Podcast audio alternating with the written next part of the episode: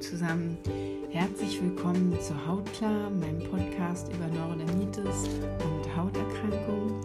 Heute möchte ich mit euch in der ersten Folge darüber sprechen, was ist Neurodermitis überhaupt. Um ehrlich zu sein, könnten wir darüber eigentlich zwei, drei, vier Stunden lang sprechen weil es natürlich immer darauf ankommt, aus was für einer Sicht man erklärt, was Neurodermitis einfach ist. Mm, ich würde trotzdem gerne mit euch heute so allgemein wie möglich halten, vor allen Dingen für diejenigen, die vielleicht sich noch gar nicht so viel damit beschäftigt haben oder einfach nur mal eine ganz kurze Übersicht darüber haben möchten, was hat es denn überhaupt mit Neurodermitis auf sich. Beginnen wir vielleicht wie immer einfach mit einer allgemeinen Definition. Neurodermitis ist eigentlich nach allgemeiner Definition eine chronisch entzündliche Hauterkrankung und meistens tritt sie in Schüben auf und äh, kann halt auch einen wirklich chronisch entzündlichen Verlauf nehmen. Woher kommt der Name und der Begriff überhaupt? Ähm, da gibt es eigentlich auch viele geschichtliche Hintergründe. Einen, der mir untergekommen ist und äh, den ich am stimmigsten fand, war der von einem französischen Arzt. Äh, Brock hieß der und auch Jacquet. Äh, die haben diesen Begriff in die medizinische Fachsprache eingeführt und das war schon im Jahr 1891. Also ist die Krankheit gar nicht so neumodisch, wie man denkt. Ähm, und dort ist eigentlich der Name Neurodermitis das erste Mal aufgetaucht und wird seitdem in der Schulmedizin ähm, auch so genannt. Am meisten, am häufigsten eigentlich, es gibt noch andere Namen und äh, wird halt als eine unheilbare Hauterkrankung bezeichnet. Wie gesagt, sie verläuft oft in Schüben und äh, wird eigentlich in die Form der Autoimmunkrankheiten kategorisiert. Ähm, was hat es eigentlich damit auf sich? Äh, mal abgesehen von den Schüben und dem chronisch entzündlichen Verlauf kann man eigentlich heutzutage schon sagen, das ist auch eigentlich eine ganz gute Erklärung, dass es einen Mangel an Filagrin gibt. Das ist ein wichtiges Eiweiß, das die Hautbarriere schützt.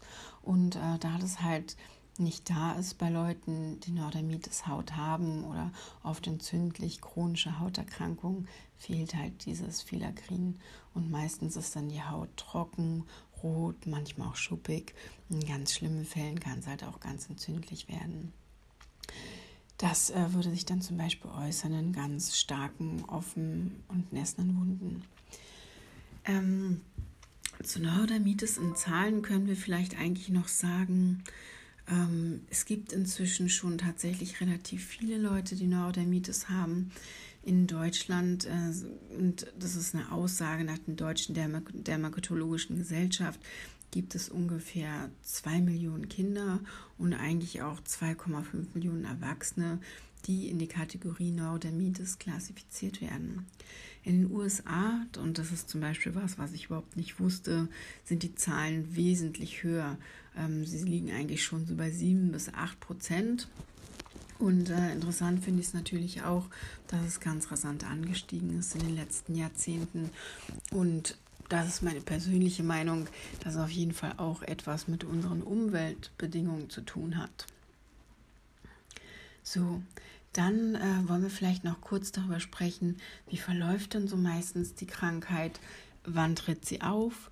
Ähm, es ist so, dass sie eigentlich oft schon im Kleinkindalter auftritt und zwar in ganz hohen Zahlen, bei 60 bis 80 Prozent aller Säuglinge und Kleinkinder ist die Neurodermitis sichtbar, aber auch, und das ist was Schönes und Positives, meistens bis zum Schulbeginn wieder abgeheilt oder hat sich stark verbessert. Vierjährige Kinder äh, mit Neurodermitis leiden sozusagen ungefähr 60 Prozent äh, in aller Fällen auch noch mit zehn Jahren oder älter an Neurodermitis. Ähm, es ist trotzdem keine Kinderkrankheit. Äh, es ist so, dass auf jeden Fall die Ausmaße und wie sich die Krankheit am Körper zeigt, oft mit dem Alter anders sind. Also im Säuglingsalter, das kennt ihr vielleicht auch, habt ihr schon mal gesehen, ähm, gibt es so rote, juckende Stellen, oft am Kopf. Ähm, das wird oft oder an den Gliedmaßen oft mit Milchschorf identifiziert ähm, und meistens und idealerweise verläuft sich das auch wieder. Und wie gesagt, äh, bis zum Alter von 15 Jahren ist es schon meistens so, dass bei 50 bis 70 Prozent aller Kinder die Symptome sich erheblich verbessern und ähm, dann, und so ist es auch im Erwachsenenalter oft, unterschiedliche Ausprägungen haben, aber meistens ist es an den Armen, an den Armbeugen sichtbar, an den Handgelenken und äh, an den Händen. Natürlich auch im Gesicht und äh, bei Erwachsenen manchmal, aber eher selten ist es auch zum Beispiel noch an so Stellen wie den Kniekehlen sichtbar. Wie gesagt, es gibt eigentlich viele unterschiedliche Namen für die Erkrankung und ähm, was ich wichtig finde zu sagen ist, dass sie von der Schulmedizin als genetisch bedingt ähm, klassifiziert wird und auch als unheilbar gilt. Das ist natürlich immer Ansichtssache und meine persönliche Meinung dazu ist, dass man jede Krankheit heilen kann. Ähm, das wird immer gerne so eigentlich auseinandergerissen, äh, wenn jemand sagt, Neurodermitis ist heilbar das sage ich oft sehr provokativ. Und äh, so ist auch der Name meiner Webseite Neurodermitis heilen, weil im Grunde genommen geht es ja immer um die Heilung. Und äh, ich persönlich finde es eigentlich auch nicht wichtig, ob wir es erscheinungsfrei nennen, ähm, ob eine Krankheit geheilt ist. Theoretisch haben sich ja auch Leute schon vom Krebs geheilt. Ähm, und geheilt heißt einfach für mich in dem Moment, die Krankheit ist gerade nicht sichtbar und es geht einem gut, man ist gesund. Wenn wir von Heilung sprechen, bin ich halt auch der Meinung, sprechen wir einfach davon, für den Körper Bedingungen zu schaffen, die es ihm ermöglichen, ähm, symptomfrei zu sein oder sich halt von einer Krankheit zu befreien. Und äh, da spreche ich einfach in dem Moment von Heilung. So, dann vielleicht noch ganz kurz zu dem, was ist Neurodermitis überhaupt? Wie gesagt, äh, in den meisten Fällen ist es ähm, genetisch ähm, bedingt oder fällt in die Kategorie, es ist eine genetische Erbkrankheit. Nichtsdestotrotz, und hier kommt auch wieder meine persönliche Meinung ins Spiel, und so wird es oft auch nicht erklärt und äh, ich finde leider nicht dargestellt. Neurodermitis ist eigentlich auch viel mehr. Neurodermitis ist meines Erachtens eine komplette Übersäuerung des Körpers. Ähm, die sich halt einfach auf der Haut zeigt. Im Grunde ist es gar nicht wichtig, ob wir krank werden, weil wir eine Erkältung haben, die natürlich dann vorübergehend ist, ähm, weil wir sowas wie Krebs bekommen oder eine Parkinson-Krankheit oder eine möglichen anderen Krankheiten, die es gibt, eine Autoimmunerkrankung wie Rheuma zum Beispiel. Meistens oder immer ist es eigentlich eine Folge ähm, von Giftstoffen, die sich im Körper abgelagert haben.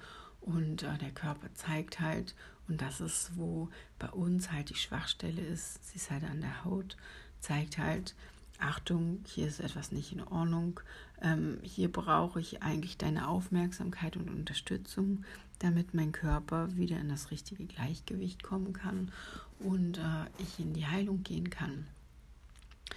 Nun ist es so, wenn man jetzt äh, sich in die Hände der Schulmedizin begibt, was auch vollkommen legitim ist, da gibt es kein richtig oder falsch, ähm, ist es so, dass natürlich äh, ein Behandlungsansatz mit Cremes und ja, herkömmlichen Behandlungsmethoden, die ich wo ich sagen muss, äh, ich bin 41 und habe die Krankheit seit meinem dritten Lebensjahr ähm, wirklich sich erstaunlicherweise eigentlich gar nicht verändert haben.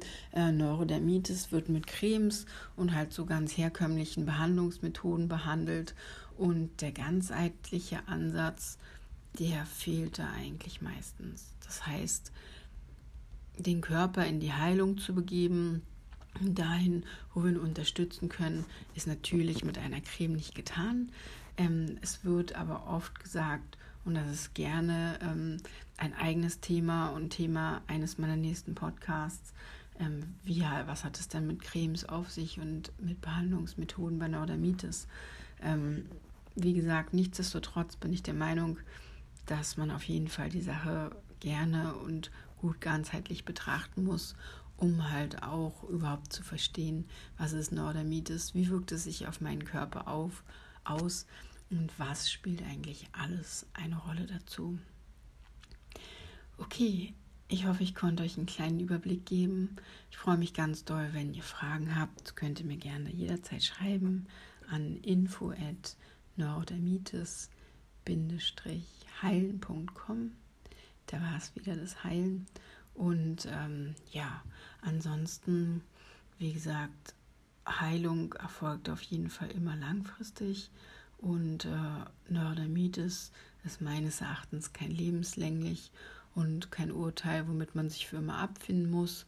An jeder Situation kann man was tun und jeden Zustand kann man verbessern. Und äh, egal, ob jemand sagt, Neurodermitis ist genetisch bedingt, eine Hauterkrankung, mit der man leben muss, oder aber auch nicht. Ich wünsche euch alles Liebe und alles Gute